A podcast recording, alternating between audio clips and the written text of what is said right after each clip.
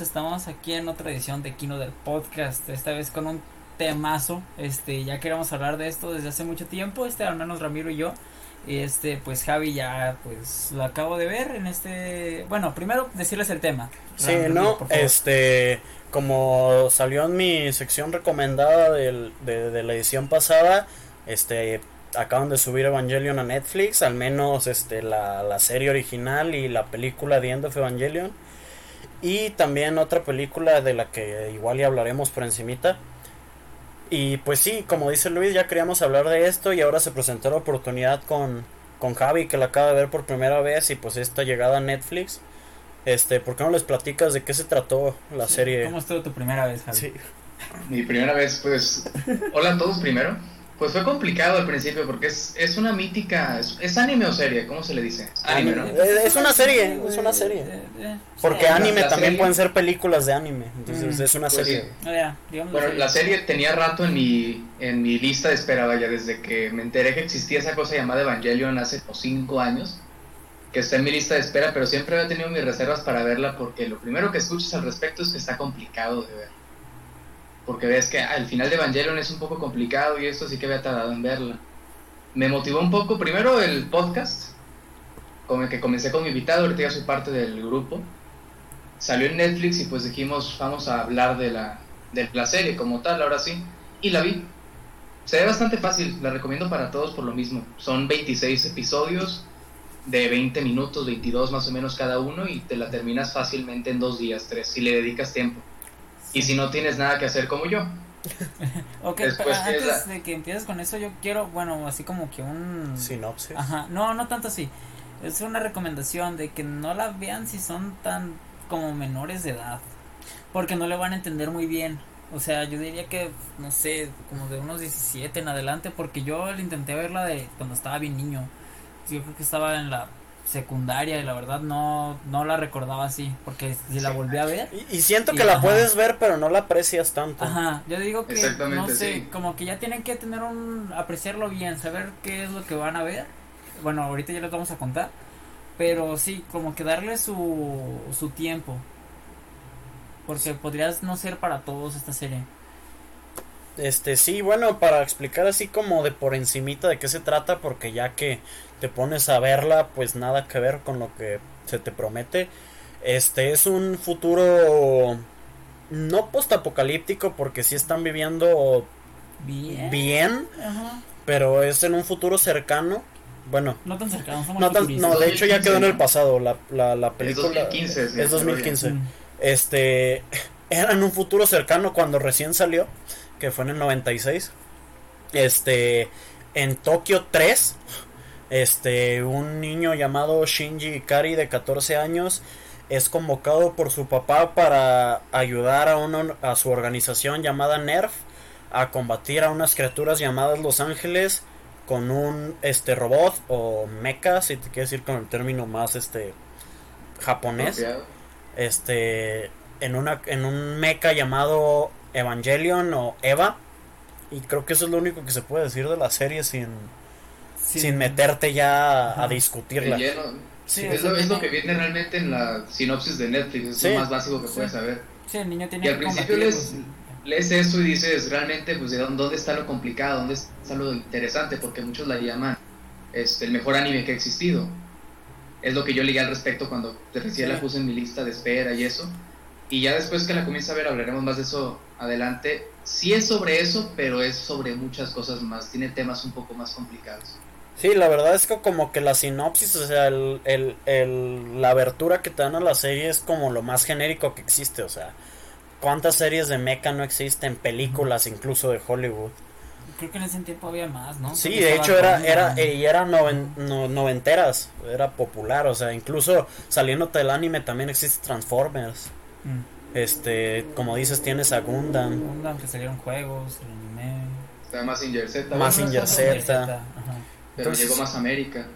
Entonces sí, tienes, tienes como una, una, un planteamiento genérico, pero ya que te empiezas a, a meter de un poco más a fondo, o sea, realmente los robots, la acción y todo esto queda de, queda de lado. Entonces, pues sí, este, antes de pasar ya a discutirla más a fondo, para una sección así como un poco sin spoilers como hicimos con Black Mirror, este ¿qué te parece a tú y Luis la serie en general, o sea? La serie bueno, como yo les mencioné hace ratito, este yo la vi de niño, la vi junto con mi hermana. Este, pero o sea, digo niño tenía que 12 años. La vi en castellano y la vi, pues no se me hizo como que lo gran, como ustedes decían hace rato. Yo creo que porque también no lo supe apreciar, no sabía que eran estos momentos ya de este conflictivos, ya que pasa a la mitad de la serie. Pero ya una vez más que lo vi, porque Ramiro me dijo, no, pues mira, vuélvela a ver. Y ah, pues está bien, la veo, nomás dime el orden, porque ya sabía que iban a, que habían varias películas, lo que la serie, ah, ya, él ya me dijo bien. Este, yo no, no se la recomiendo a mucha gente. Este, yo creo que es más a un público ya más uh, como que me gustaría decirle como que traiga este en esto de que no sea la primera cosa que hayan visto o sea más bien de, de anime no que no lo te, no te lo recomendaría si es el primero que ves o sea tienes que estar familiarizado con esto ah, no aparte de los mechas bueno, en parte sí, porque conocí a mucha gente que lo dejó de ver porque ni siquiera lo de los mechas se les parecía atractivo. Dicen, no, esto creo que es el primer filtro para ver si te va a gustar o no. Pero a, mí me gustó mucho. O sea, la película yo la tengo cinco estrellas. Y eh, pues sí, yo creo que sería todo. A mí sí me gustó mucho.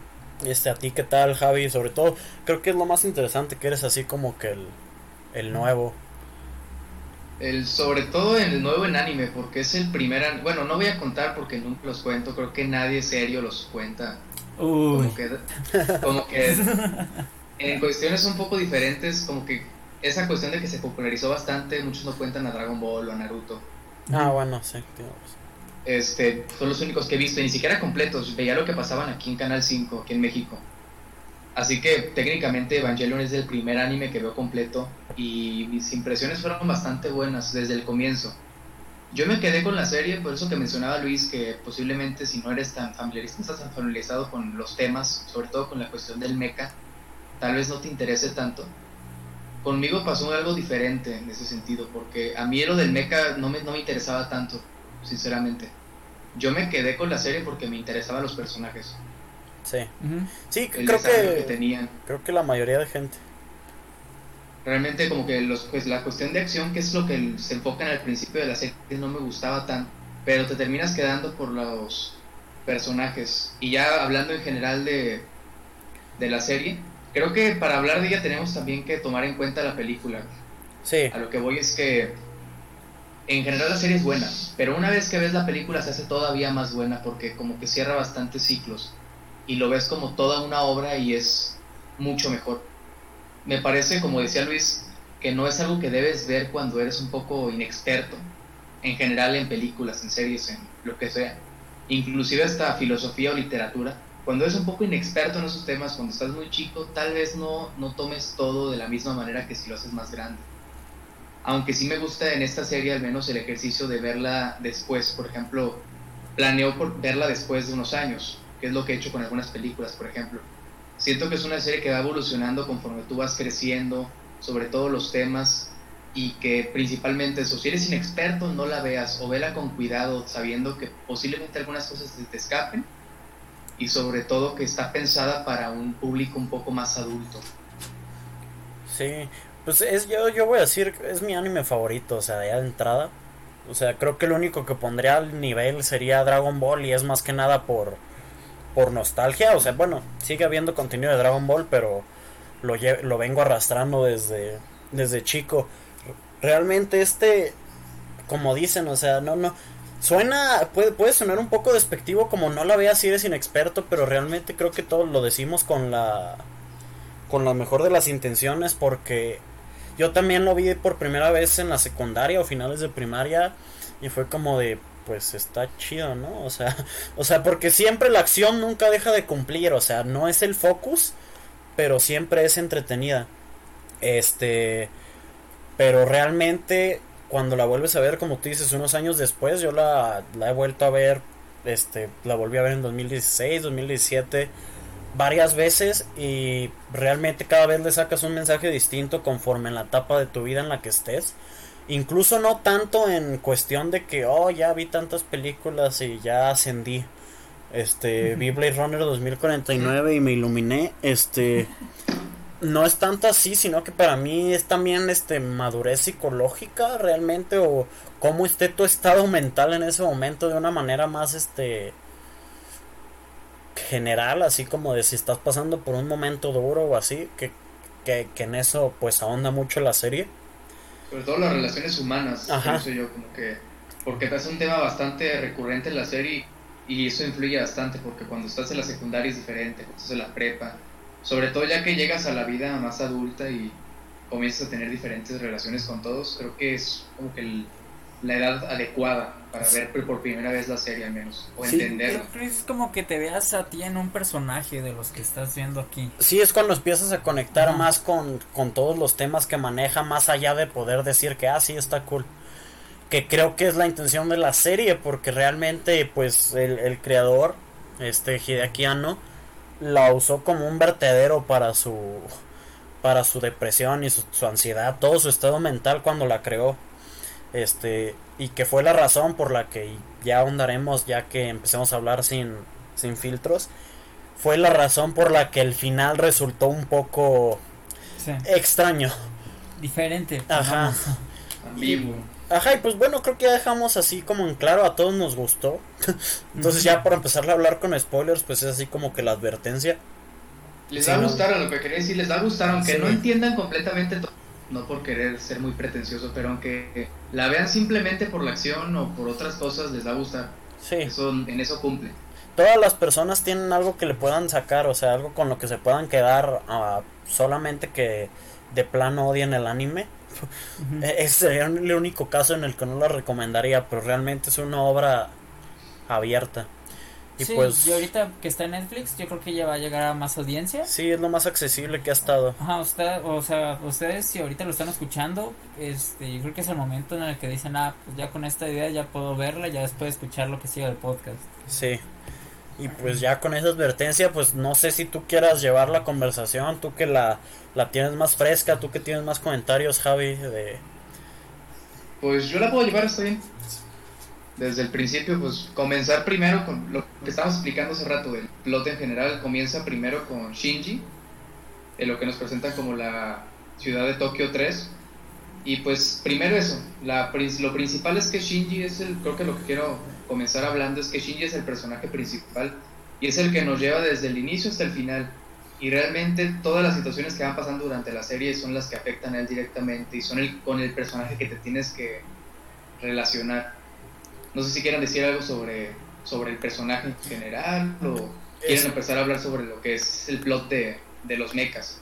Digo, este, yo creo que va, van a salir más comentarios del personaje conforme avancemos en la trama, pero este, igual quiero decir que me, me, me gusta mucho el personaje, sobre todo porque no es el personaje típico de anime, realmente piensas en piensas en Goku, piensas en no sé, Naruto, incluso si te esos son shonen, si te vas a animes un poco más artísticos, por ejemplo, otro muy famoso es este Cowboy, Cowboy Bebop. Igual el personaje principal Spike es así como que muy muy cool, muy suave y en Shinji te tienen todo lo contrario, o sea, se la pasa llorando, se la pasa dudando de sí mismo y a mucha gente le desagrada eso porque realmente lo que buscan en el anime o en el entretenimiento en general es una fantasía de poder que lo entiendo, o sea, el entretenimiento es un escapismo hasta cierto punto, pero... Es una crítica que hace, sí. de hecho, el escapismo y todo eso. Y, y lo entiendo, pero realmente a mí me gusta mucho que, que es el personaje yo creo con, con, el que te más te puedes conectar en, en un anime que yo haya visto. Entonces igual sí, como digo, ahondaremos más a fondo conforme avance la trama, pero sí, me, me gusta mucho el personaje de, de Shinji. Este, pues sí, o sea, a mí me gusta porque está muy realista. Eh, bueno, en el sentido de las relaciones, como las está conectando con las demás personas, porque es nuevo en la ciudad, entonces significa que es nuevo en la escuela, que lo que es hacer nuevos amigos y cómo es, la dificultad para, para desarrollarse con ellos, además esta de con Misato, que es, se diría que es como su tutora. Eh.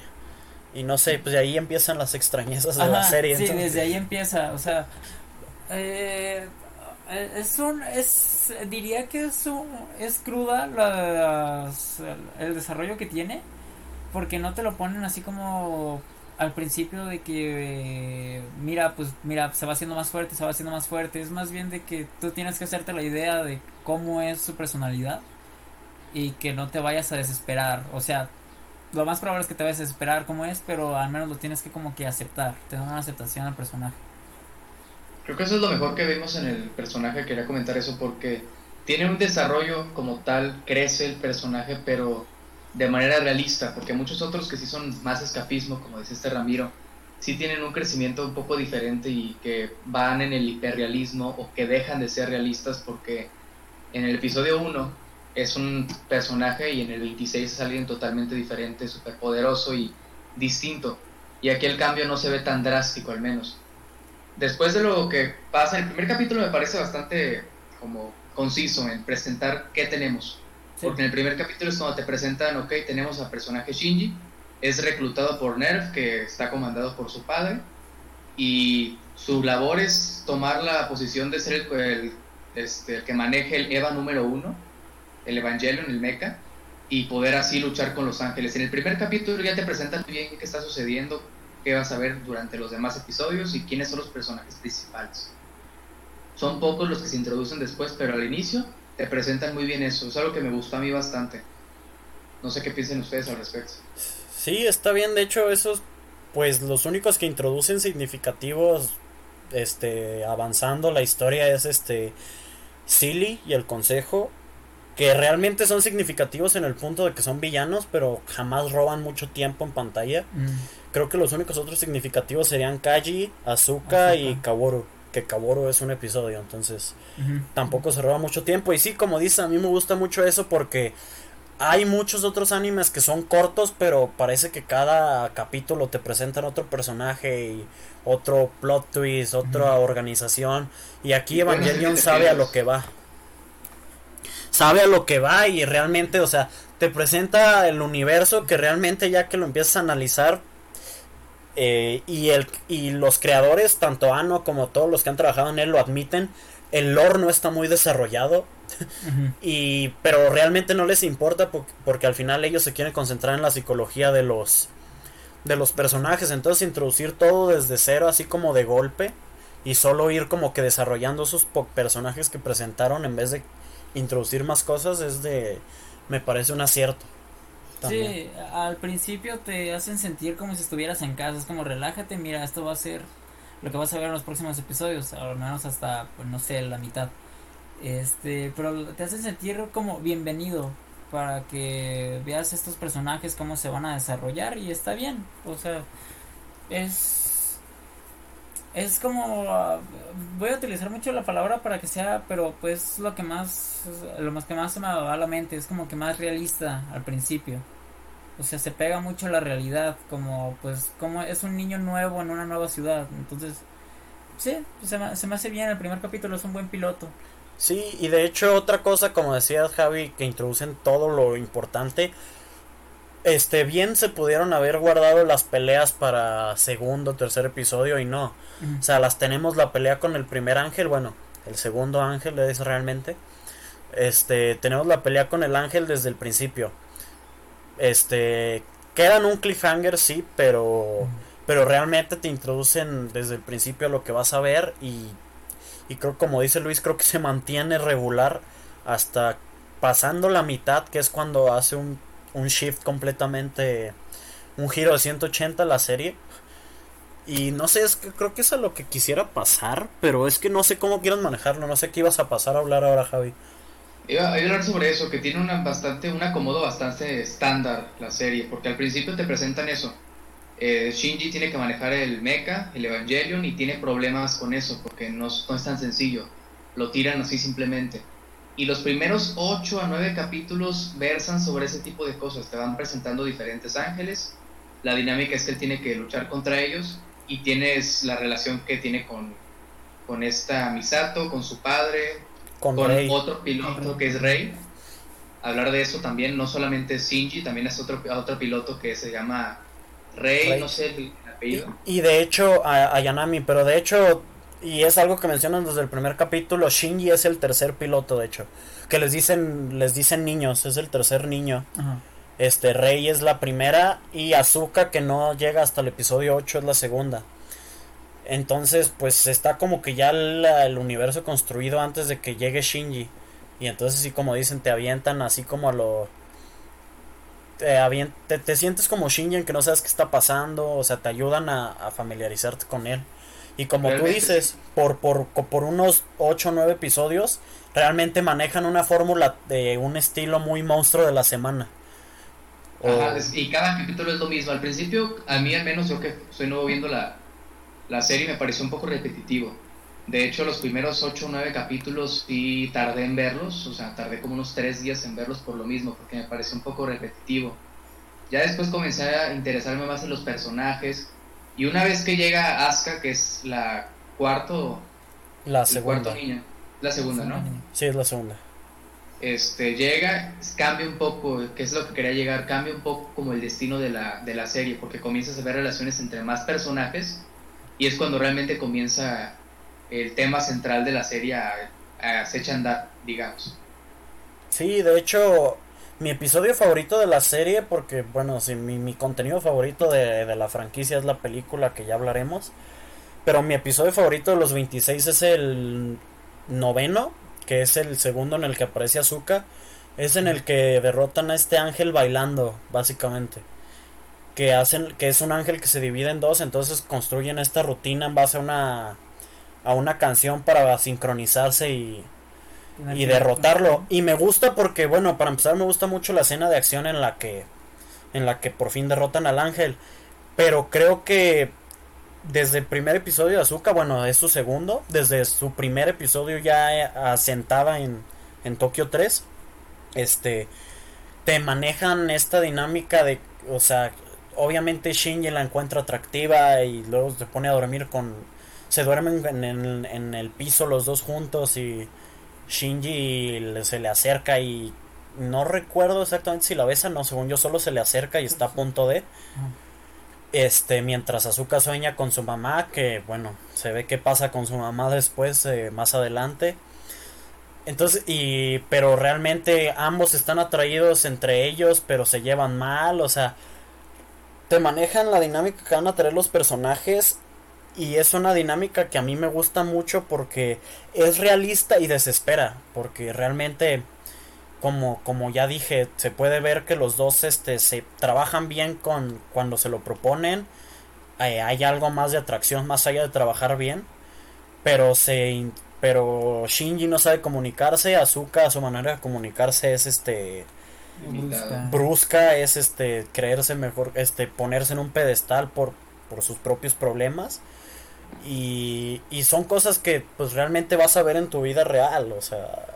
Y Como que te manejan muy bien eso de que te recuerdan constantemente que son niños. Sí. Lidiando con emociones, con que están conociendo gente nueva y con que los están poniendo en un pedestal, por así decirlo, en donde ellos son los que tienen que destruir a los ángeles en los Evangelion. Y tienen que lidiar con eso y tienen que convivir entre ellos y no dejan de ser niños de 14 años con problemas.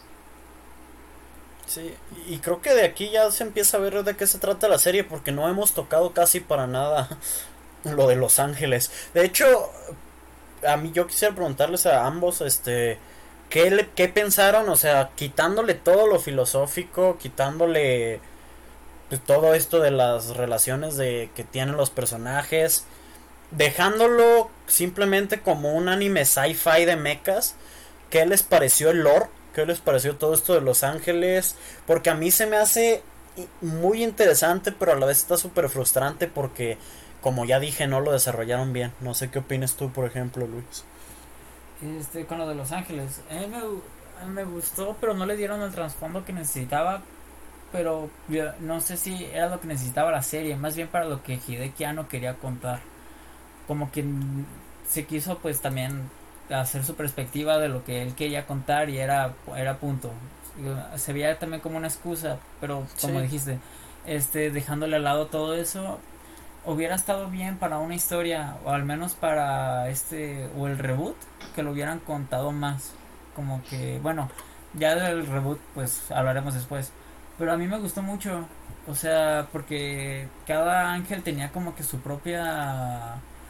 No, no como personalidad, pero tenía ese algo que los identificaba. Este, a, todos los ganaron de manera diferente.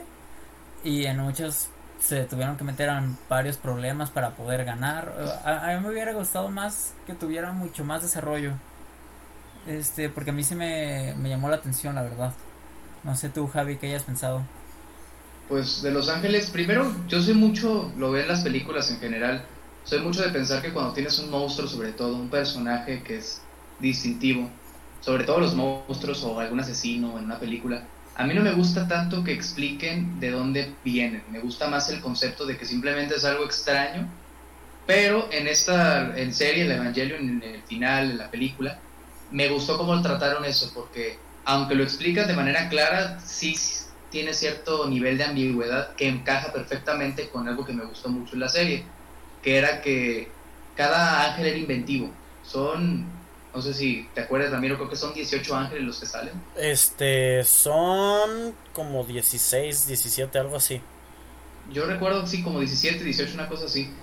Me gusta que cada uno que sale, como decía Luis, son diferentes no cayeron en básicamente repetirlo y cambiarle alguna cosa o ponerle, no sé, uno tiene tres, sino que cada uno tenía su propio estilo y lo cambiaban, así como tenías, este, no sé, uno que se parecía al inicio, que se parecía bastante a los mechas, el otro era un cubo, o era un romboide. Ah, sí, el romboide.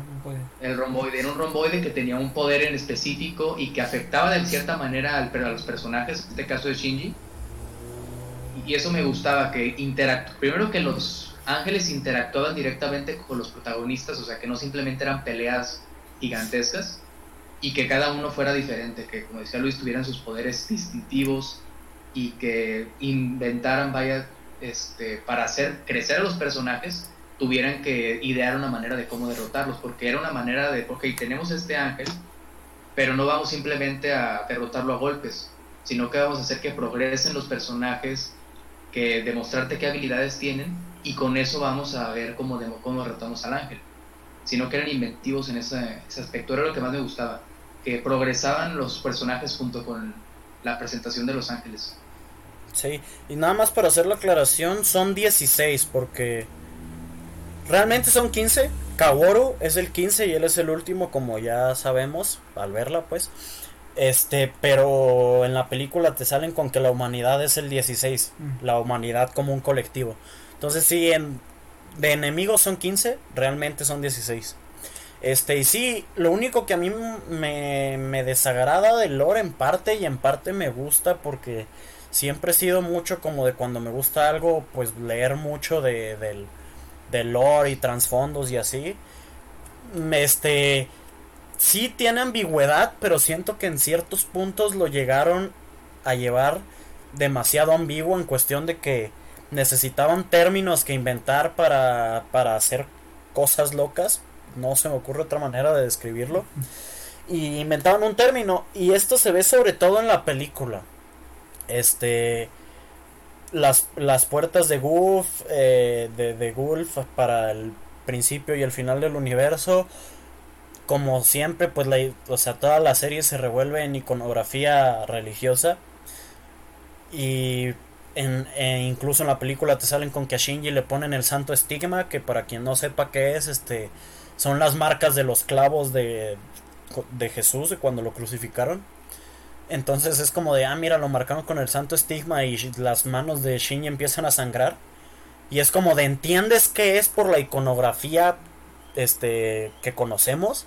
sobre, todo este, sobre todo porque somos de acá de Occidente, pero piénsalo como alguien de Japón, que de hecho por eso este, han dicho en entrevistas Ano y otros involucrados que escogieron la iconografía religiosa este, católica, este, cristiana, porque la gente en Japón no es familiar con ella mucho. Entonces para ellos iba a ser como wow. Veían cruces cuando destruían a Los Ángeles y era wow. Entonces yo lo pienso como este quitándome de, de si no supiera qué es el santo estigma. O sea, cuál es el santo el, el, el papel del santo estigma dentro de la serie. O sea, yo sé qué significó para Jesús, yo sé qué significa que le aparezca, pero realmente para qué lo necesitan en la serie. No sé si me explico. Eso, eso fue mi único problema con el lore. Yo sé que siempre es mejor dejar cosas ambiguas o que hay cosas que es mejor dejar ambiguas, pero siento que en este punto, en esta serie, en este trabajo, lo llevaron un poco al extremo. Aunque como decía Luis, creo que era la intención de, de Ano, porque realmente a no le interesaba ahondar en esos temas. A él realmente lo único que le interesaba era contar era contar la historia de los personajes. Sí. Y eso es lo que se enfoca realmente, porque aunque existe, claro, las interpretaciones que, varias que podemos hacer sobre el final, eso que realmente significan los ángeles, el propósito de todos y este, el sacrificio que hace al final, si es más eh, la cuestión de cómo desarrollan el personaje, porque al final de cuentas es la historia de, por más cosas que sucedan alrededor, por más este eh, acción que puedas encontrar en la serie o bastantes este simbolismo, realmente su historia y como que era, se, nota que era el, el, objetivo principal de Ano al estar contando la, la historia. Sí, y pues bueno, creo que no sé si hayas comentado, quieres hacer algún comentario de la serie, por ejemplo, creo que cuando todo empieza como a decaer, y no me refiero de manera negativa, sino que es cuando da este shift del que hablaba de manera de que la tonalidad cambia completamente, es en el capítulo que es eh, la primera mitad del episodio es un clip show que es el papá de Shinji Gendo presentándole a Silly los resultados del programa hasta el momento, que es que han matado tantos ángeles. Y en la segunda mitad del episodio es un poema de Rey, simplemente, o sea, es un monólogo. Nada de trama. Y creo que desde ahí es cuando empieza a dar el shift, porque luego pasa cuando el ángel se traga a Shinji, que también tenemos un, oh. un trip que se imagina en el tren y todo esto. Entonces, ¿qué, ¿qué, opinaste? ¿Cómo te agarró, es de, te agarró de bajada ese cambio? Porque yo sé que a mucha gente ahí le para de verla o le sufre más para verla a partir de ahí. Entonces, no sé cómo, cómo reaccionaste tú. Pues, pues mira, no fue tanto el sufrimiento. Algo que quería comentar, de hecho, con este, regresándome un poco, lo del simbolismo católico que tiene. Yo considero que a veces cae eso mal, porque si lo haces de manera pretenciosa o mala, se ve absurdo que es lo que pasa con las películas de por ejemplo. Pero en este caso, al principio, cuando comencé a notarlo, que comenzaban como en esa onda un poco más filosófica, primero yo ya estaba preparado, porque es lo primero que escuchas de la serie. Hay bastantes comentarios al respecto, de que el final de Evangelion, de que Evangelion esto y lo otro. Yo ya estaba un poco preparado, pero cuando llegó ese momento, en ese capítulo que dices, al principio sí comencé a pensar, pues ok, se les acabó el presupuesto y tuvieron que idear otra manera de contar las cosas, ¿no? Y sí, desde el, punto de vista que siempre tengo ante todo ese tipo de simbolismo, pues es simplemente una manera rebuscada de contar algo simple. Pero conforme iba avanzando me di cuenta de que realmente no era así y que cada parte tenía un significado específico.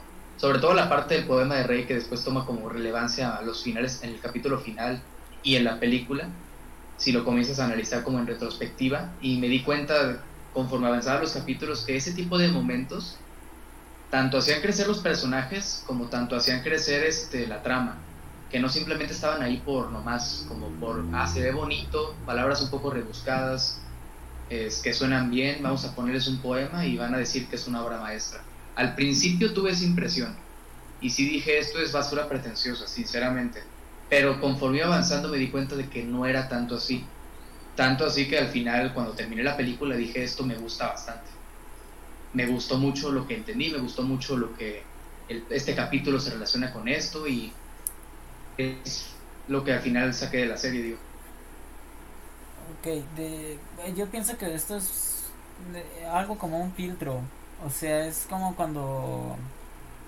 Este, creo que ya todo lo que lo vemos, lo vimos últimamente es porque ya, como tú, como dijo Javi, este ya has oído hablar de Evangelion, de que ah mira es que el final de Evangelion, de esto, del otro. Creo que este episodio es como te sirve para comenzar a, a, a, idealizar o a desarrollar tus propias teorías de lo que va a pasar.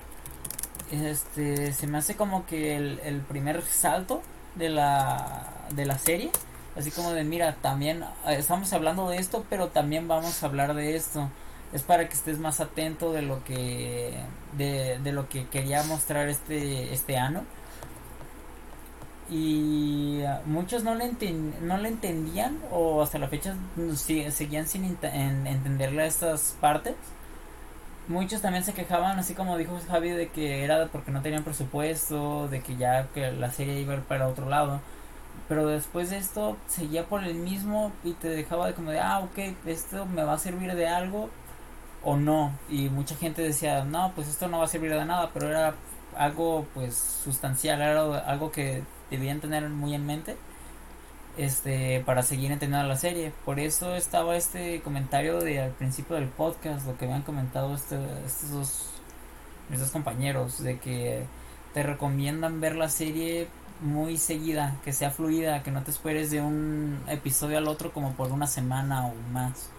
O sea tienes que tener muy en mente muy fresca la memoria en esta serie para poder entenderla pues no al 100 pero mejor este. Otro episodio que creo que estaría bien para tocar es, digo, ya lo mencioné ahorita por encima, es el número 16, que es este ángel que se traga a Shinji. Y que también es otro de esos episodios que es realmente solo introspección para el personaje. Y creo que lo único que avanza de trama en ese momento, que es cuando te empiezas a dar cuenta que, que el Eva es algo más que un robot y es cuando empieza, son los primeros indicios claros de que de que es la, el alma de, de, su mamá, es el alma de Yui dentro de Eva. Entonces no sé qué, qué opinaron de, de este episodio. A, mí me gusta mucho. Primero me, me, me, me, gusta el hecho de que es el único ángel al que Shinji ataca sin dudar. Y es como un momento de medio comedia porque incluso le dice a Azuka, quédate atrás, el, el combate es para hombres. Y en cuanto va a pelear con el ángel, pues se lo traga y ya empieza esta parte como de...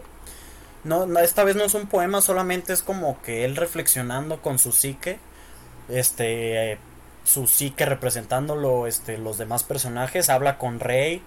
También se este, escucha a Azuka también. Y no sé, me gusta mucho. Y creo que es donde se empieza a ver más hacia dónde va la serie. Y como... Y pues sí, es 10 episodios antes del final. A mí lo que me gustaba bastante que en esos episodios, tanto usaba mucho el simbolismo, usaba como la cinematografía para explicar de manera visual lo que estaba sucediendo, pero también lo que a mí me gustaba de los episodios era que estaban bien escritos y se notaba, porque no simplemente era como tirar el, escupir el plot, hacer que los personajes escupan el plot, ok, está pasando esto y yo me siento así y ella se siente así. No era tanto así, sino que estaba muy bien escrito. Y eso lo ves en ese tipo de, episodios. También considero, como decía Ramiro, que si es un poco, son los episodios filtro. Porque si en ese momento no te das cuenta lo que están haciendo, o, te das cuenta que están este, intentando explicar esto y que está muy bien escrito, pero simplemente no te gusta, es el momento en donde dices, ok, esto no es para mí. Tanto porque no se te, se te hace aburrido, se te hace pretencioso, simplemente no te gusta. Pero en general en ese capítulo lo que más me gustó fue la manera en la que estaba escrito. No sé si sepas que hubo algún cambio o algún tipo de cosa de esas, porque a partir de eso comencé a notar que cambió totalmente el tema del, de los episodios. Se notaba más densa la escritura y lo que decían. No, todo, todo tenía que ver. Y todo era para prestar la atención, no simplemente era diálogo vacío, como en otros episodios al inicio, sobre todo, cuando parecía más monstruo de la semana, como habíamos comentado, que simplemente se movía el plot por cosas mundanas que decían los personajes, pero después del 16 comienza a cambiar un poco el tono de lo que están diciendo. Este, no sé tú si tengas algún comentario de ese episodio, Luis. Ese, episodio me gustó porque comenzaba con la filosofía de lo que iba a ser el personaje de, Shinji. O sea, era no tanto para que la audiencia lo viera como, ah, pues este es el morro que nomás llora. No, desde aquí ya te vas dando cuenta de de que hay más, hay todavía más detrás del personaje, o sea, de que no solo está, no solo es así porque, nomás porque sí, o sea, tiene un trasfondo de, de lo que era su madre, de su papá, de cómo era con él, y como dijo este Ramiro, también te dabas dando la idea de que, bueno, esto de Eva, de que no era más que, es más que un robot. O sea, aquí era cuando ya en verdad estabas haciendo tus teorías de, ah, mira, y si el Eva es por parte de su mamá y no sé, o sea, eh, ese, ese capítulo es el que más me gusta ver, yo creo. Es, es pesado, por ponerlo de alguna forma, pero eh, como está, como han dicho, es como un filtro y estos podrían ser los favoritos de la serie, o sea, en cuanto si lo, lo que no quieres es como ver tanto de mecha o algo así, sino algo más desarrollado para personaje, creo que este es el episodio con el que más te vas a no sé, como que deslizar como el que más te va a gustar. Y yo creo que como decía Javi, es como el parteaguas de la serie en cuestión de que a partir de este eh, se pone mucho más pesada, no pesada en el sentido de es difícil de ver, sino que es cuando para los personajes todo empieza a irse para abajo, o sea, se les derrumba todo. Por ejemplo, el episodio que le sigue, 17, es cuando te enteras de que reclutan para como cuarto niño a Toji, al compañero de clases de Shinji. Y en el siguiente episodio, en el 19, pasa yo creo que uno de los momentos más icónicos de la serie que es cuando te presentan esto, el, eh, presentan primero en la, en la, primera mitad del episodio una cosa llamada el dummy plug, que, que para explicarlo de manera rápida es para que el EVA piense que tiene un piloto por dentro, pero realmente es una inteligencia artificial siguiendo instrucciones.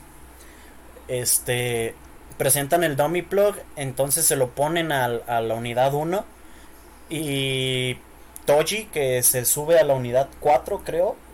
Este, este lo posee un ángel, se mete dentro de la unidad. Y entonces este Gendo le ordena a, Shinji que, lo detenga. Y Shinji obviamente sabe que lo está pilotando alguien. Ni, y creo que ni siquiera en el momento no sabe que es Toji. Simplemente sabe que es alguien y no quiere. No, no quiere atacar. Y entonces lo que hace Gendo es le quita el control de Eva y hace que el Domiplo este, destroce al ángel. Y realmente te das cuenta que es algo bestial porque no se conforma con destruirle el núcleo, sino que lo empieza a devorar realmente. Este, lo, lo hace un desastre y cuando rescatan el plug de leva de la unidad 4 es cuando Shinji ve que quién estaba dentro de, de ella y es cuando se empieza a romper más el personaje en cuestión de que estaba, yo creo que, o sea, siempre es un personaje deprimido, un personaje inseguro, pero creo que sí se notaba una mejoría de manera positiva y creo que a partir de este episodio se empieza como que a caer de nuevo. Y por eso también... Sobre... O sea, no, sigue, sigue. Sobre todo la parte, al principio, no sé si notaron eso, pero Shinji, uno de sus objetivos era, de cierta manera, impresionar al papá. Sí. Y es una vez que pasa ese episodio, que de hecho fue de los, el que más me gustó al menos, este, no es que no recordaba cuál había sido exactamente, es, es cuando rompe como esa relación, porque vemos un Shinji un poco más pesimista hacia las cosas, como más realizando realmente que su labor ahí simplemente es sacar, la, sacar el mecha. Y realmente no importa quién lo está manejando, realmente no importa mucho la moral, porque quien está a cargo este, es su padre y no es la mejor persona del mundo. Y como que rompe esa relación y vemos otro Shinji que tiene otros objetivos, que tiene otras, otra guía, un poco más lo que decías, un poco más destrozado. Es ahí un, un punto focal en donde cambia el personaje. Y me gusta bastante porque la manera en que manejan todo está bien hecho, de manera dramática. Porque al principio ves que Shinji te presenta primero que tiene una relación con Toshi que está que va evolucionando, ¿no? Después te presentan que va a ser él el nuevo piloto. Y al final Shinji no sabe que él es el que está dentro del otro, este, Eva. Y la relación que tienen al final toma más partida cuando Shinji se entera de que realmente él es el piloto y que no solamente eso, sino que él ya no tiene control sobre el Eva y lo van a matar. Y van a destrozar al otro Eva donde está su amigo. Y creo que ahí es este, sobre todo donde más se ve la relación que tiene Shinji con los demás personajes y sobre todo con un punto central que es la relación que llega a tener con otras personas. ¿Qué tanto llega a realmente encariñarse, a relacionarse? Ahí se rompe algo totalmente, sobre todo esa idealización que tenía de su padre. Sí, y me gusta que, como dices, evoluciona el personaje. Yo lo como lo describí, se rompe un poco más, pero no deja de tener estos momentos como de de este de alzarse a la, a la, ocasión. Por ejemplo, el siguiente episodio pues vuelve a renunciar a Nerv y ya va en su camino fuera de la ciudad cuando una, un ángel ataca y Kaji lo convence de, de regresar y vuelve a pilotar el Eva y salva a todos. Entonces me gusta que aunque es un personaje con problemas, un personaje al que no le resultan fáciles hacer las cosas, siempre sigue teniendo estos momentos en el que en los que este se, se pone al tiro por decirlo de una manera este más coloquial. No sé tú si quieres contar algo Luis. Este, pues este capítulo te demuestra que aparte de Shinji los otros personajes no son de papel porque Toji o sea cuando cuando fue su primera aparición fue porque su hermana creo que había sido estaba involucrada en un accidente con un ángel entonces él odiaba a Shinji porque él era el piloto de Leva, que, eh, que era algo así como su bully. Y ya después que te, que te muestren que ahora él iba a ser el nuevo piloto de Leva, pero que haya pasado este accidente y este Shinji después sepa que no, pues mira, el que estaba dentro de Leva era él mismo, el que estaba en contra de los Evas y ahora que le haya pasado esto y que casi haya muerto, fue como te das cuenta de que no solo tienes que interesarte por Shinji, sino también por los demás, que también existen, que también tienen sus problemas y que tienes que seguir muy a detalle también los problemas de ellos, no solo el de Shinji. Es, algo que veía mucho en eso que dices es que deconstruyen bastante lo que desde el inicio, desde que Shinji es un personaje un poco débil comparado con otros animes y con otro tipo de, personajes similares en la ficción, pero lo van deconstruyendo así como va evolucionando el personaje. Porque te muestran bastante el, dilema que significa ser el piloto de Leva. Y te lo muestran a través de Toji. En donde al principio odia a los pilotos de Eva por lo que le pasa a su hermana, como decías Luis. Pero después va evolucionando hasta que llega el punto culminante que es ahora él tiene que ser uno de los pilotos. Y te lo muestran con otros personajes, en donde te muestran diferentes maneras de tomarlo la manera profesional, que es la que tiene Rey, que es como más este, robótica, después hablaremos más al respecto de por qué es así. La de Shinji, que es un poco más dramática, de, es algo que tengo que hacer, pero que no quiero hacer. Y la de Asuka, que es más de el punto heroico, que vemos mucho en, sobre todo en superhéroes de Occidente, en donde lo hacen más por un poco de narcisismo. Y eso a mí me gustaba bastante, algo que era comentar ahora que está todo eso de episodio de Toy.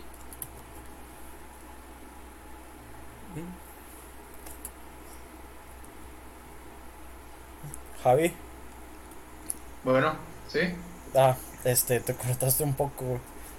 ¿Qué querías comentar? Nos quedamos con el episodio de Toji. Eh, nada más eso. ¿Lo demás lo escucharon? No, o sea, se cortó después de eso. Pero todo lo que dije antes lo ah. escucharon de los. Ah, sí, sí, es todo lo demás, sí. Ah, era eso, era eso. Ah, pensamos que ibas a hablar. Ah, sí. Sí, por eso nos quedamos callados. Bueno, no, entonces pues sí, creo que creo que este es el, el punto, el, el, giro de la serie, porque luego, como digo, en la siguiente, en el siguiente episodio, Shinji regresa y es cuando pasa algo muy interesante que es de mis escenas favoritas de la serie, de hecho es de mis episodios favoritos de la serie.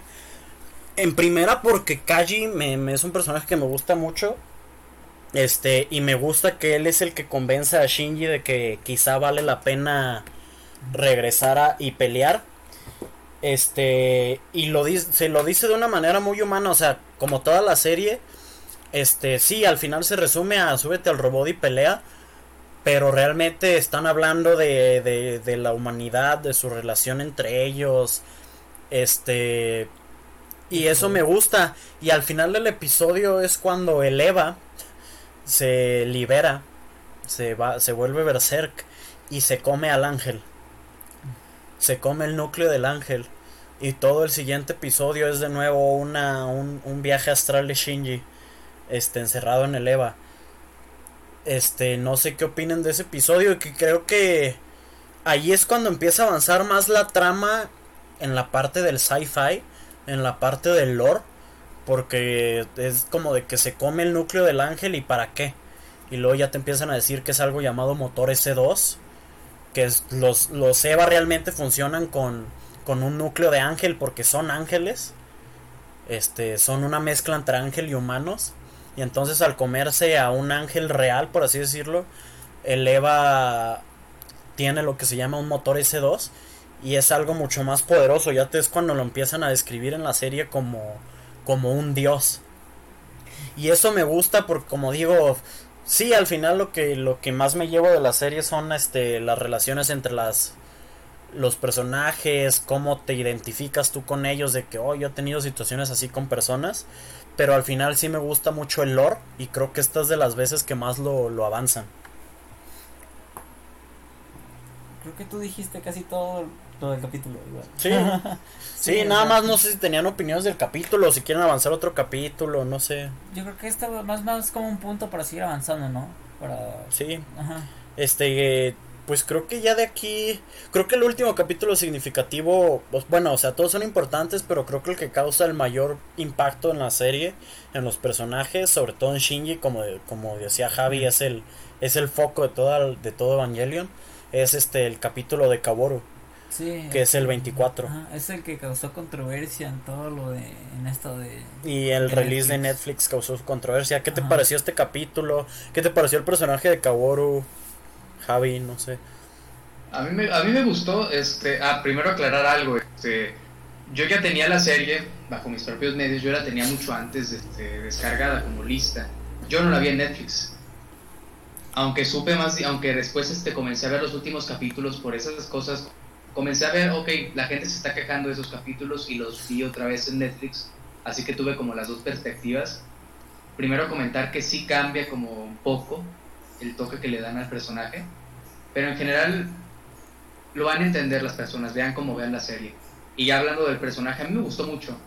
Me gusta porque le dan otro sentido, vuelvo y repito, el personaje principal es Shinji, le dan otra perspectiva total, totalmente, porque es otra persona con la que se tiene que relacionar. Es muy significativo eso de la. Si un personaje y cómo se relaciona Shinji con él.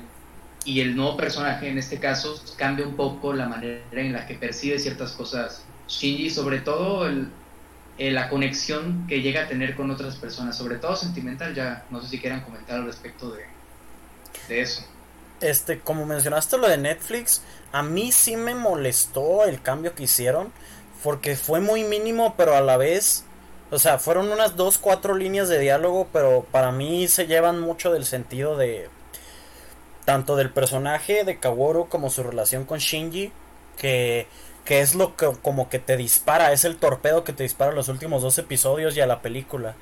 A mí me molestó para este contar el cambio este en la serie original, bueno, es la misma serie en los subtítulos originales.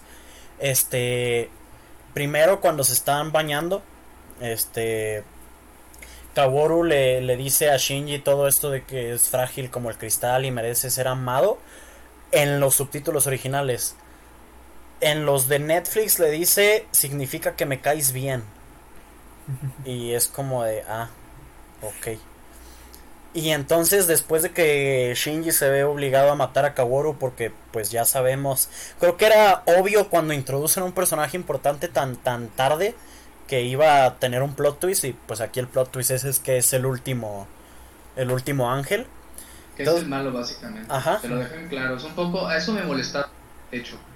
Algunas cosas la notaba un poco obvias. No, no, no es un detrimento para la serie no deja de ser bueno, pero algunas cosas, plot twist sobre todo, si lo llegué a notar un poco obvios. Ese es el caso más significativo. Este, sí, de hecho, cuando eventualmente hablemos de las del reboot, porque de hecho ya llevamos casi una hora y seguimos en la serie, no hemos pasado a la, a la película, este, vas a ver que manejaron mucho mejor a Kaworu. Este, él sale en la tercera película y realmente, o sea, es coprotagonista, yo lo describiría junto con Shinji. Y bueno, pero concentrándonos en el de la serie, después de que Shinji se, se ve obligado a, matarlo, está platicando en la orilla de la playa con, Misato. Y en los subtítulos originales dice que Kaworu fue la primera persona que le, que le dijo que lo ama o que le demostró amor. Y, y de nuevo en los subtítulos de Netflix dice es la primera persona que, que a la que le caigo bien y es como suena aún más triste pero de la de, para mí fue de, fue un detrimento, o sea, no significa que vaya a recomendar que ay no la vean en Netflix porque al final pues como dices, te sigues llevando un mensaje y sigue siendo la misma serie buena.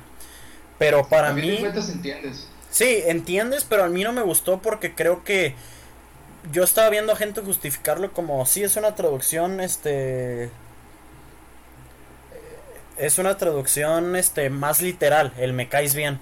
Y yo digo, bueno, sí, pero al final unos subtítulos tienen que ser para tienen que ser mejor unos subtítulos en los que transmitas la intención que tenía el autor con la línea original, no tanto una traducción literal y creo que el te amo era algo más acertado o digno de amor.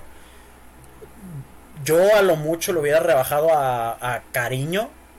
El chiste es que siento que le sí le quitaron un poco de impacto al episodio, pero pero no sé, me gusta mucho el episodio, me gusta mucho los últimos que cinco minutos, que es cuando Kaguru se revela que es malo y tenemos esta escena de acción donde Kaguru controla a leva de azúcar y se, se pone a pelear con Shinji que está con el score es este himno a la alegría de Beethoven. Que Eso me gustó bastante. Ajá, y se mantiene este score hasta cuando lo mata, que lo hace apachurrándolo, que se me hace súper se me hace súper cruel, no para Kaworu, porque realmente, pues, era malo, se lo merecía. Pero realmente, esta, ahora sí, este es el punto que rompe a Shinji. Y pues no sé, esto con esto pasamos a los 25 y 26. No sé si quieras hablar de estos capítulos tú para empezar, Luis. Estos capítulos este, fueron los que más, más impacto tuvieron o más como que fue el topic de la serie porque Oh, no te no te explicaron bien cómo terminó con lo otro porque creo que Kaworu fue cuando descubre a Lilith, ¿no? Y fue lo último ya que se mencionó de eso. Sí, la cosa para es que está muy difícil meterse en el lore, es lo que me molesta. Este Kaworu iba y todos los ángeles quieren entrar al Central Dogma porque piensan que tienen crucificado a Adán ahí.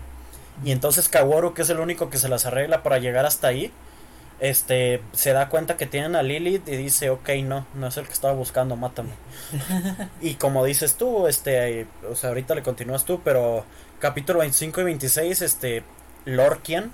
Ajá. Y, se trata todo ahora sí de los personajes. Sí, ahora sí fue full desarrollo, ya no se molestaron por hacer nada de lore.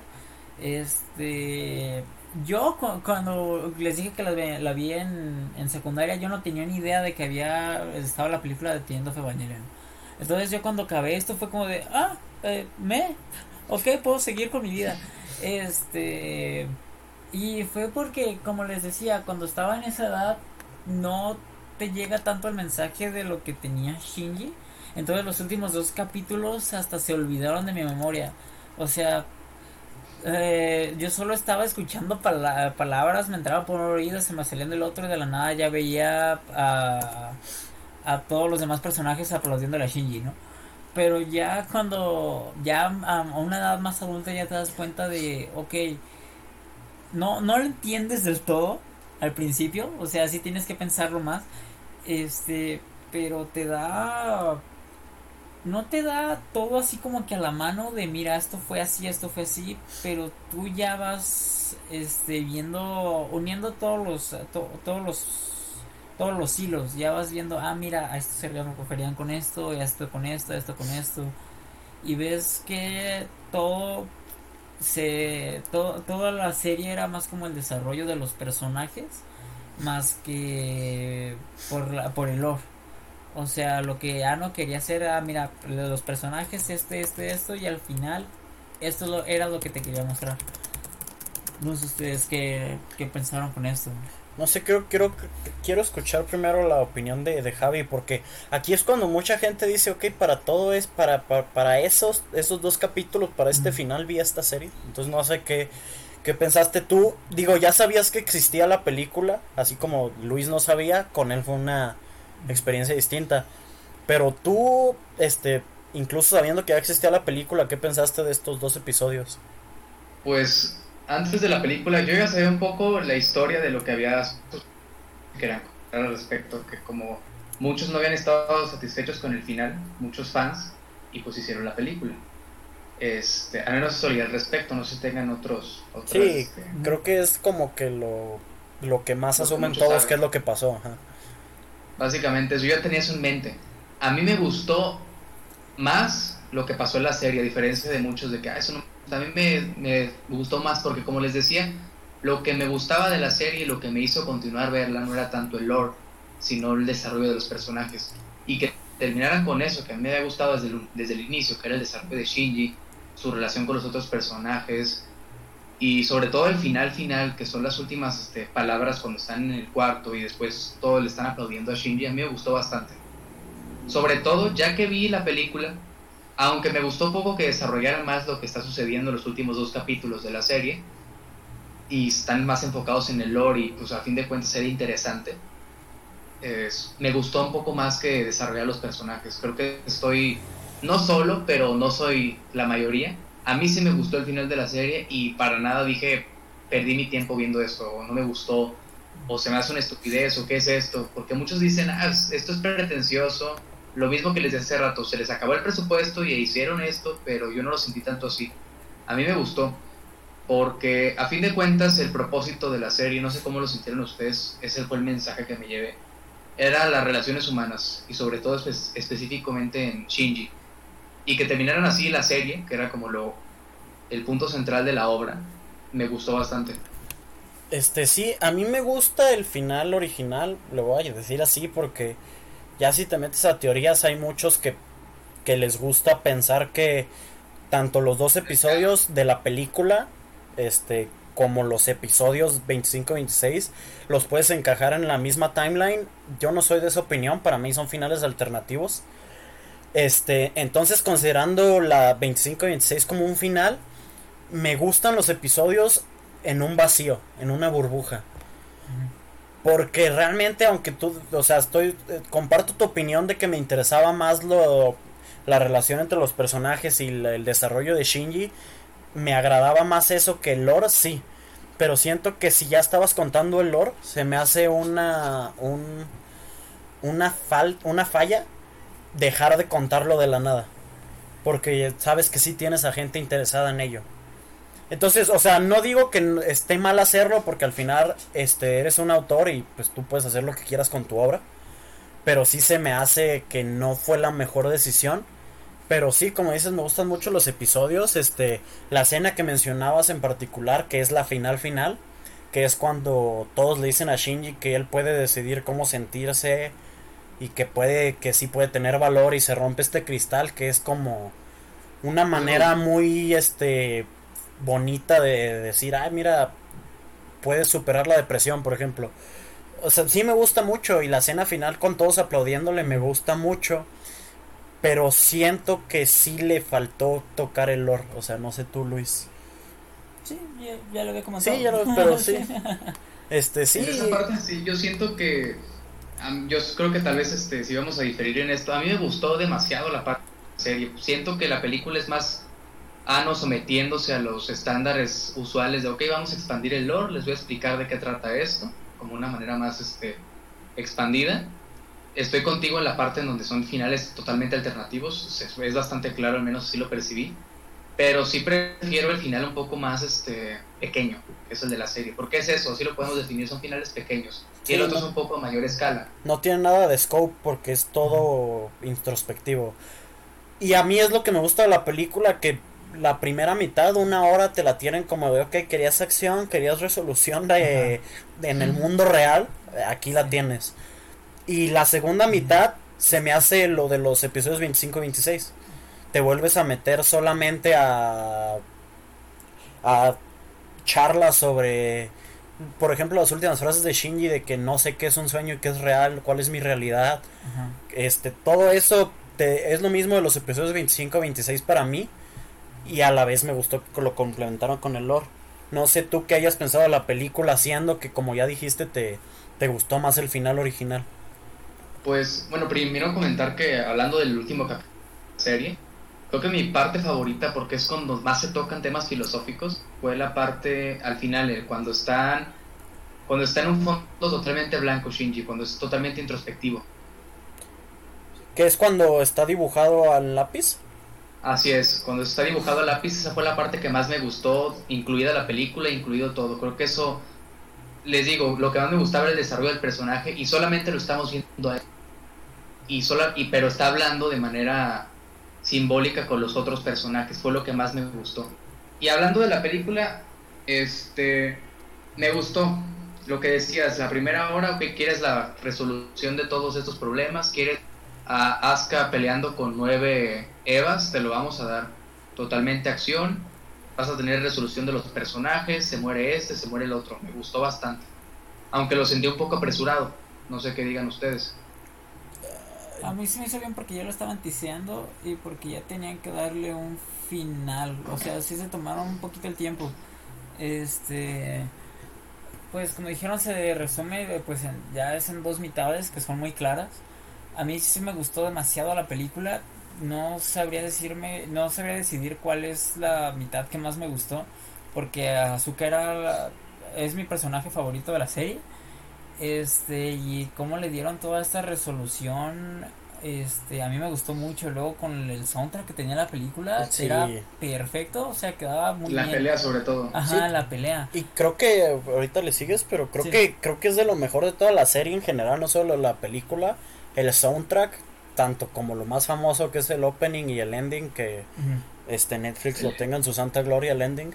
Este pero toda la música incidental todo eso es de lo mejor que tiene la serie. Pues, sí sí yo sea y en esta película lo notas lo notas mucho es donde más lo notas. Este como dijo Javi sobre todo en la pelea y es que la pelea cuando empieza de ah mira mucha acción y así así y cuando crees que ya va a pasar puras cosas buenas esto solo va para arriba para arriba para arriba pues te dice que no o sea que no te, puso en una zona así muy de confort, pero dijo, no, mira, la serie no va para esto, va para el otro lado. Y ahí ves cuando va todo lo de Azúcar, que es con los demás ángeles, y además cuando Shinji tiene esta furia, y es cuando sale ya todo este rollo celestial y ya va a la segunda mitad. Sí, y creo que ya entrando a la segunda mitad, yo creo que faltan como que 10, 15 minutos de, de mundo real, y es cuando nos volvemos a meter a todo lo filosófico y, es mi escena favorita de toda la franquicia, porque pues también incluyendo la serie del reboot, este, el tercer impacto. ¿Por qué? bueno, por como decimos ya la música, o sea, la, canción que suena durante esta escena, que, o sea, contrastas la melodía con la letra y es como de, wow, es una carta de suicidio en una melodía de Hey Jude de los Beatles. Este y me gusta porque contrasta lo que está pasando en el mundo real. O sea, empiezas a ver a todos muriéndose, bueno, convirtiéndose en, en LSL. pero a la vez escuchas a Shinji hablando con Rey. Este, o sea, te lo están interconectando, intercalando con estas, con las partes filosóficas que nos gustan. Entonces siento que ahí está el balance perfecto, sobre todo porque fue la conexión con esto que este, la primera mitad acaba con la muerte de Azuka entonces acá te conectan este a esta introspección de Shinji con la resolución del mundo real. Y yo creo que la verdad si nos vamos por escenas filosóficas, así por ejemplo como lo que dices que tu favorita es cuando está Shinji dibujado, yo creo que mi favorita es este después del tercer impacto, toda la conversación que tiene con es con, es con Rey, es con Lilith, con Lilith el ente pero se lo imagina tanto como Rey, como Kaworu, como, como su mamá. Toda esta conversación que tiene sobre, ok, ¿por qué pasó esto? ¿Por qué nos volvimos uno solo? Que le dice, es que tú lo pediste y dice, no, pero ser estar todos juntos no tiene sentido porque nadie va a sentir nada. O sea, es como estar felices todo el tiempo, pues X, ¿no? O sea, no lo sientes. Y me gusta esta frase que es de las que más me gustó de la serie, es la con la que me llevé que ok, esto es lo que resume la serie para mí. Cuando Shinji decide que, ¿sabes qué? Hay que, quiero volver al mundo real. O quiero ser individual. Este. Le dice. Le dice a. En ese momento son Rey y Kaworu. Les dice. Este. Quiero volver a ver a todos. Porque aunque sé que me va a doler en veces. Son sentimientos reales. Y esa frase me queda como wow, ¿no? O sea, la primera vez que la vi, esta película, yo creo que eran que las 2 de la mañana, 3. Entonces, este, me, me ascendió al nirvana. y no sé, o sea, para mí resume toda la serie. Y la verdad, y sigo prefiriendo la película porque luego te avientan, ya para terminar, lo que voy a decir yo, o sea, no digo que ya los vaya a callar. Este, este, para terminar el final final, que es cuando sale la title card de One More Final, que son estos últimos dos minutos nada más en la playa. Que lo único que hace es Shinji ahorca Azuka, este, Azuka lo acaricia, Shinji empieza a llorar sobre ella y Azuka dice How disgusting y ese es el final de la serie. Y es como de que acaba de pasar, pero a la vez se me hace el final perfecto.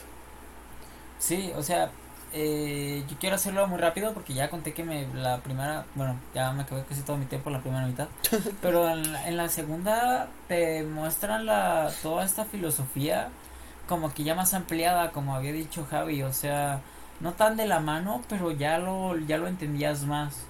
Este, como yo les había dicho, lo de Azúcar era mi, mi parte favorita, era mi, fue mi personaje favorita. Este, todo esto que tenía con su mamá, ya, ya después te das cuenta de que los Sebas eran las, las almas de las mamás, bla, bla, bla. Este, a mí me gustó muchísimo, porque hicieron a los personajes de una forma, este, como fantasiosa, pero no apegado a lo realista. Este, yo quería comentar lo que dijiste al final, eh, la, última escena, porque era el póster de la película, ah, Entiendo Evangelion. O sea, era la cara de esta rey destruida, era una rey gigante en un mar rojo y estos dos sentados viéndolo nada más. O sea, a mí se me hizo se me hizo muy genial cómo cómo terminó porque te decía, "¿Y ahora qué?" O cuando recién, no sé, cualquier persona que lo primero que preguntaba es, "No le entendí." o decían, lo, "¿Qué pasó?" Y pero ya cada quien con sus teorías ya decían, "Ah, mira, tal vez con esto que decía, como decía Ramiro, de este Shinji que decía, no, pues quiero el mundo real porque es el real, con sentimientos reales. Y después te das cuenta, ah, no, pues cada personaje tal vez quería eh, volver al mundo real, pero tenían la oportunidad de ir a su fantasía porque en toda la serie te mostraban que cada uno tenía un problema. O sea, no era de que nomás uno tenía o dos, no, no, no, cada uno tenía un problema y en esta le dieron la conclusión este como a final abierto pero también como que decías ah mira esto va a pasar y para mí con este final me quedo mm, mm. Javi sí, es, digo aquí este todo lo que están diciendo concuerdo en todo y a mí me gusta ver este ya terminando la serie me gusta verla como entrando más en simbolismos y en filosofía, me gusta, me gusta verla como una especie de conducto que es Shinji para hacer un análisis de lo que significan como las relaciones en, sociedad, porque al final tiene este dilema que lo que estaba diciendo Luis y también Ramiro, de decir, prefiero vivir la individualidad, en donde es el dilema del erizo, que lo menciona Misato en el primer episodio, creo que eso en el segundo, y no lo vuelven a tocar, pero después toma relevancia, que es básicamente todo el tema de la este, de la serie, que es lo más filosófico que tienen, porque eso es este, filosofía alemana. A lo que voy que lo toman como a través de un típico adolescente, te están explicando el dilema que significa vivir en sociedad. Sobre todo la cuestión que explican al final de los últimos dos capítulos de la serie, que es cómo te ves entre otras personas, que a fin de cuentas cada uno tiene una perspectiva diferente a ti y que no solamente eres tú, sino que tu individualidad depende de cómo te perciban los demás, como que te expandes en ellos también y que a fin de cuentas eso significa vivir en sociedad, porque parte de vivir es dolor, que es algo que mencionan, creo, no sé si sea así la, específicamente lo que dicen, pero que el, parte de vivir es el dolor y que la felicidad no necesariamente es la ausencia de esto. Y de la misma manera explican como la relación que tienen entre los personajes. Por lo que entrando más en simbolismo, me gusta mucho el final que dice Luis, en donde al final tienes a Asuka y a este Shinji porque te explican, no vamos a ser individuales, por lo tanto terminamos con dos personajes exactamente, como una explicación de que Shinji no optó por este la unión de todos, por así decirlo, sino que optó por que cada, cada persona fuera individual. Por eso terminan con dos personajes. Ya entrando más en simbolismo. Y en general el final, los últimos que son 15 minutos, me gustó bastante porque hace lo mismo que hizo la serie, es explicarte, ok, tenemos esto, esto es lo que está sucediendo, este es el dilema de Shinji y tiene que elegir entre estas dos cosas, este, pero te lo explican de una manera un poco más elaborada. Que fue lo que no me gustó tanto de la película, que está un poco más digerido, que si bien es un poco más este, desarrollado lo que te están explicando y lo combinan un poco con el lore, no me gustó tanto que fuera como más desarrollado, tan, tan este, por así decirlo, escupirlo en la pantalla, ok, esto es lo que está sucediendo. Aunque ya que llega a una culminación sí me gustó en el sentido de que está bien explicado y de que te lleva un buen sabor de boca y como decía Ramiro, terminas de ver la serie y entiendes lo que acabas de ver y te sientes ascendido en, en otro plano totalmente. De decir, ok, acabo de ver esto y según yo le entendí, pero no vamos a hablar de eso porque pues de ahí se desarrollan bastante los, los memes que seguramente todos han visto de alguien explica el final de Evangelion, porque cada quien se lleva su propia interpretación, porque tiene bastantes temas la película. Sí, y eso es de lo que más me gusta. de hecho, hay una, no, no, no lo voy a este citar exactamente porque no recuerdo textualmente lo que dijo, pero Ano dijo algo como que Evangelion es la historia que cada uno quiera ver. O sea, lo que cada uno tome de lo que él contó. Porque para él, como yo había dicho ya hace rato, fue un ducto para descargar, este, pues cosas, cómo se sentía él en ese momento. Que, y que creo que se nota cuando, este, la primera mitad es una serie muy estándar, buena, pero estándar en, en narrativa. Y luego se vuelve lo que conocemos, ¿no? y pues sí, creo que ya sería todo. Ese ha sido el podcast más largo. No sé si tengan así como algunos comentarios así en general para cerrar o... Este, bueno, bueno, ah, ah, bueno, este, después de esta película salió el reboot, que estas son estas tres películas y además va a salir otra el siguiente año, creo que me parece. Este, podríamos comentarla igual, o sea, Javi todavía falta de verla, por eso no quise tocar nada de la película. Porque la segunda ah, me gustó muchísimo. Sí. Es de mis cosas favoritas de Evangelion. El final es wow.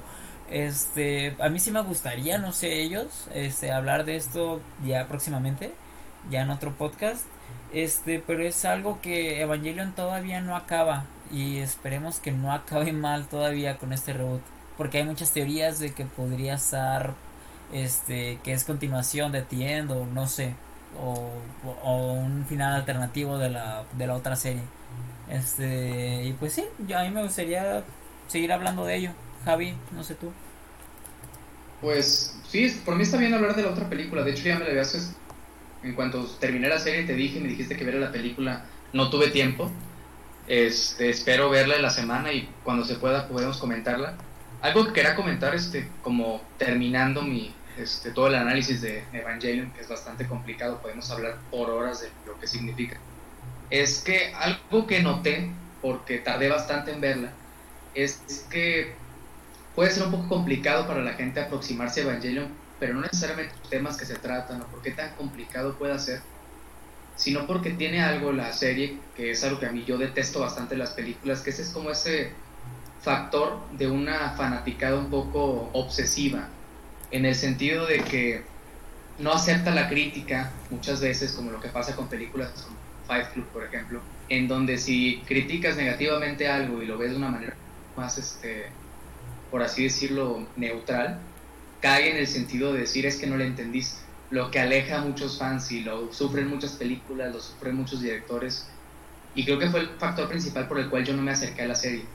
Y sí invitaría a las personas que nos están escuchando a quitarse un poco de encima de eso, no hacer tanto caso de eso y simplemente disfrutarla. Porque la terminas rápido, son 26 capítulos de 20 minutos y la película dura hora y media. Y en serio la van a disfrutar, no importa si al final de cuentas no entiendes nada o entiendes todo, pero vale bastante la pena. No tanto en el anime, sino en general en el entretenimiento del mundo, pienso yo. Este, sí, yo también quisiera hablar de, del, bueno, estamos diciendo reboot, pero oficialmente se llama Rebuild, Rebuild of Evangelion. Este, a mí también me gustaría hablar de ellos. Y, y se me hace que va a estar interesante porque fíjate que creo que a ti no te van a gustar tanto, Javi. Este, de, de hecho a mí me gustan mucho menos que, que la serie. Siento que la única que se le acerca a la calidad es la segunda. Pero igual están interesantes de, de hablar y creo que te digo que te van a gustar menos porque esta vez sí se enfocan un poquito más en el lore.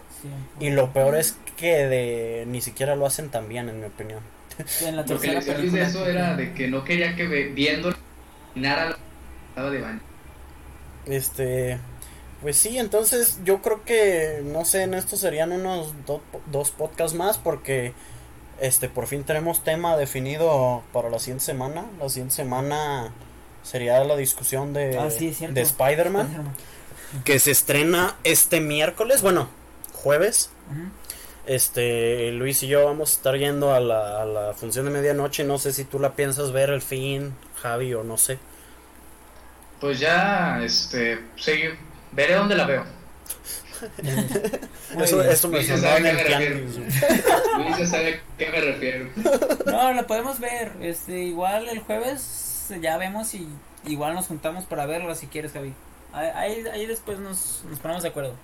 Sí, entonces estaríamos discutiendo esa y quizá en la podría ser en dentro de dos podcasts para discutir las películas para mantener así como que fresco el tema de Evangelion, pues no dejarlo de que, ah, bueno, un año después venimos a hablar de esto otra vez. Sí. y pues no sé, de mi parte sería todo, este, yo soy Ramiro. Sí, yo soy Luis Almendaris. Yo soy Javier. Y nos vemos la próxima semana. Nos vemos.